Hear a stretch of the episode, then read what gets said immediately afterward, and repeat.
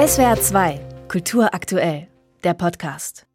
Sie hören SWR 2 am Morgen. Hartz IV ist bald Geschichte. Ab dem 1. Januar 2023 soll das neue Bürgergeld kommen und das Arbeitslosengeld II, wie es offiziell heißt, ablösen. Heute berät der Bundestag in erster Lesung über den Gesetzesentwurf der Koalition. Der Regelsatz soll um 50 Euro angehoben werden. Es soll mehr Möglichkeiten zur Fort- und Weiterbildung geben und die Sanktionen fallen zumindest für das erste halbe Jahr weg. Ein Fortschritt, aber die alten Probleme werden damit nicht gelöst, meint der Politikwissenschaftler und Armutsforscher Christoph Budderwegge. Schönen guten Morgen. Guten Morgen, Frau Oppenberg. Das geplante Bürgergeld ist eine Verbesserung, das gestehen Sie zu, aber nicht für alle. Wer profitiert und wer nicht? Naja, alle profitieren natürlich von der Anhebung des Regelbedarfs, der früher Regelsatz hieß, auf 502 Euro plus Miet- und Heizkosten. Aber das ist nur ein Ausgleich für die Inflation. Wer mehr profitiert, sind diejenigen, die neu in das System hineinkommen weil sie werden besser behandelt als diejenigen, die schon lange im Bezug des Hartz IV und später des Bürgergeldes sind.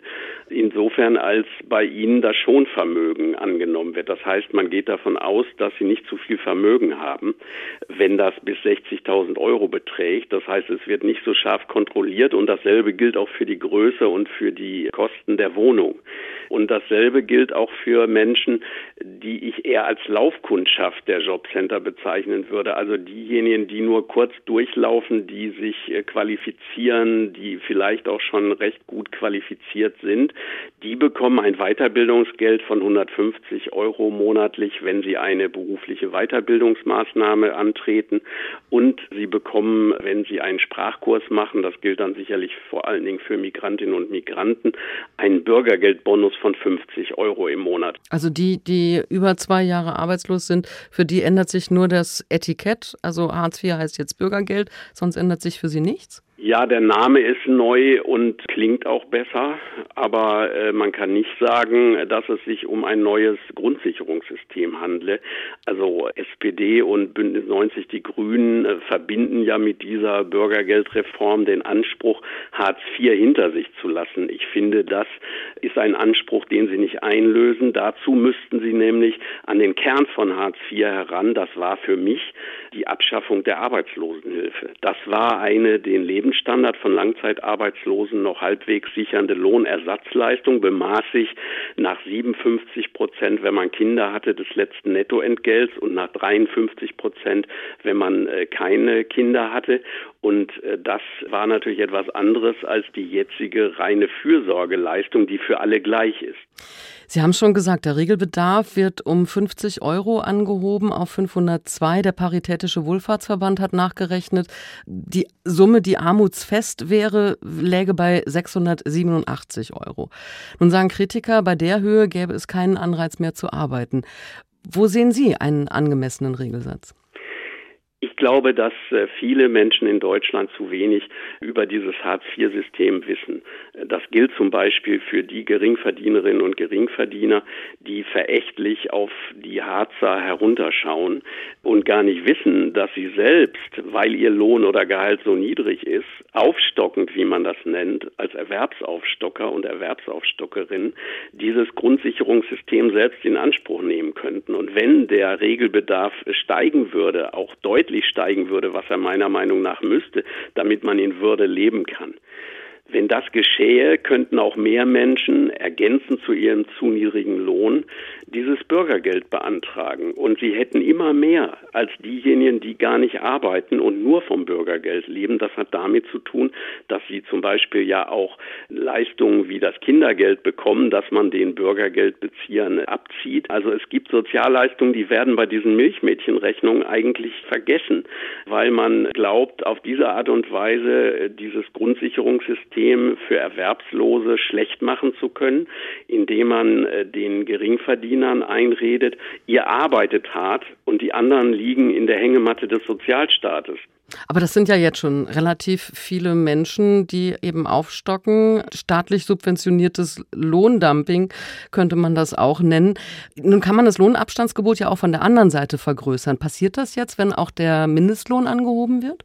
Ja, die die Erhöhung des Mindestlohns auf 12 Euro am 1. Oktober war natürlich ein wichtiger Schritt, aber man muss gleichzeitig diesen Schritt auch wieder relativieren, weil die 12 Euro sind natürlich heute weniger wert, als sie es waren zu der Zeit, als im September 2017 nach der verlorenen, für die SPD verlorenen Bundestagswahl Olaf Scholz die 12 Euro ins Gespräch gebracht hat. Also Sie haben aber recht, die Löhne müssten steigen, nicht die Transferleistungen müssen gesenkt werden. Aber in der Öffentlichkeit wird der Eindruck erweckt, als seien die Sozialleistungen zu hoch. Das ist nicht der Fall, sondern die Bundesrepublik hat einen sehr breiten Niedriglohnsektor, der der größte in Europa ist. Da sind zwischen 20 und 25 Prozent aller Beschäftigten tätig.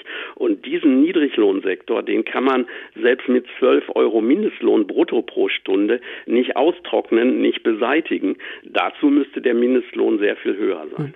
Kommen wir nochmal zurück zum Bürgergeld. Was Hartz-IV-Bezieher bisher als besonders demütigend empfinden, sind die Sanktionen. Also wenn Termine nicht wahrgenommen werden, wenn Arbeitsangebote abgelehnt werden, wenn Fortbildungen abgelehnt werden, immer droht die Kürzung der Zahlung als erzieherisches Mittel. Was ändert sich denn nun da mit dem Bürgergeld? Die Sanktionen beim Bürgergeld sind milder.